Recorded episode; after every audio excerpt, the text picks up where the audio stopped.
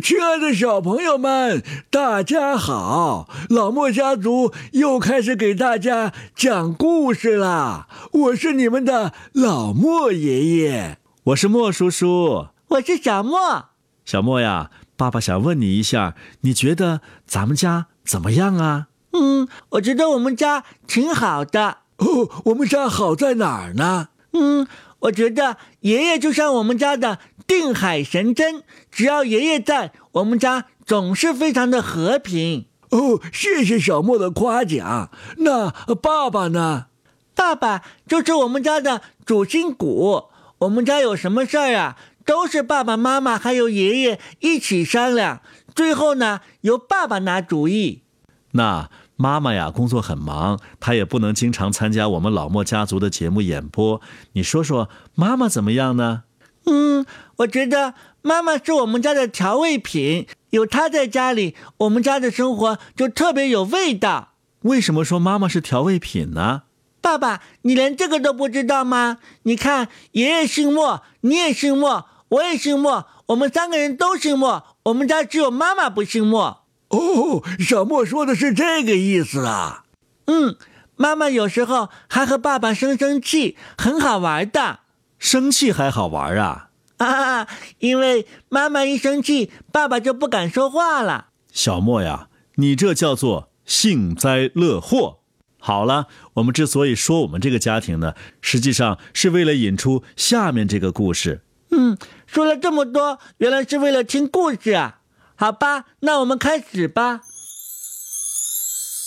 老鼠、鸟、香肠。格林兄弟。演播及公众号：老莫家族。从前呐，一只小老鼠、一只小鸟和一根尖香肠结成了朋友，他们生活在一起，一直和睦相处，过得很愉快，家底儿呢也越积越厚。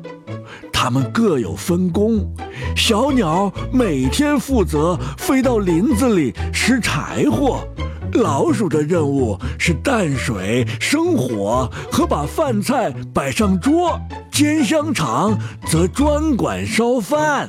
谁的日子过得太舒适了，就总希望出点新花样。有一天呐，小鸟在路上遇见了另一只鸟，便得意地跟它吹起了自己舒适的生活。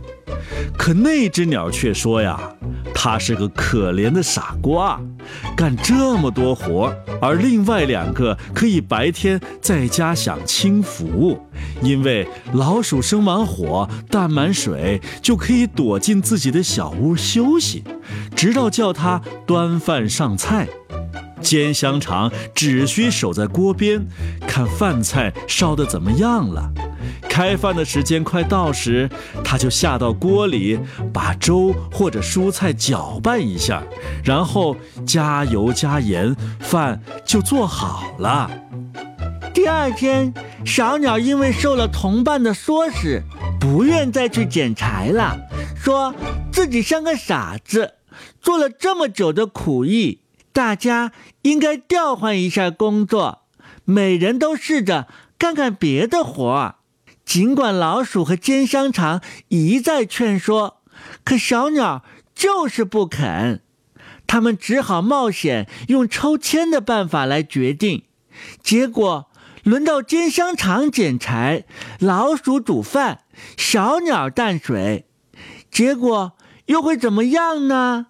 哦，煎香肠出门捡柴去了，小鸟生火，老鼠架好锅，独自等待煎香肠带回第二天要烧的柴火。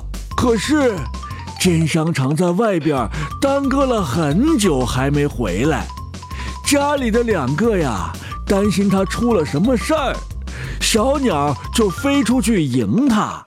出门没多远。小鸟碰见了一只狗，那只狗把煎香肠当做它的猎物抓住，吞进了肚子里。小鸟痛斥狗，简直是公开打劫。可是没有用，狗说呀，他在煎香肠身上发现了一封伪造的信件，所以呀，他得丧命。小鸟伤心的拾起木柴，飞回家了。他把外面发生的事情告诉了小老鼠，他们非常悲痛，决定以后要好好的在一起过。于是，小鸟摆着桌子，小老鼠做饭。饭煮的差不多时，老鼠想像从前煎香肠那样，用自己调味儿。它跳进锅里搅拌蔬菜，可是还没等它游到锅中间，就动不了了，连皮带毛加上性命全丢进去了。小鸟过来端饭，不见了厨师，便惊慌地把柴火扔得满地都是。又叫又找，可是他再也没见到厨师。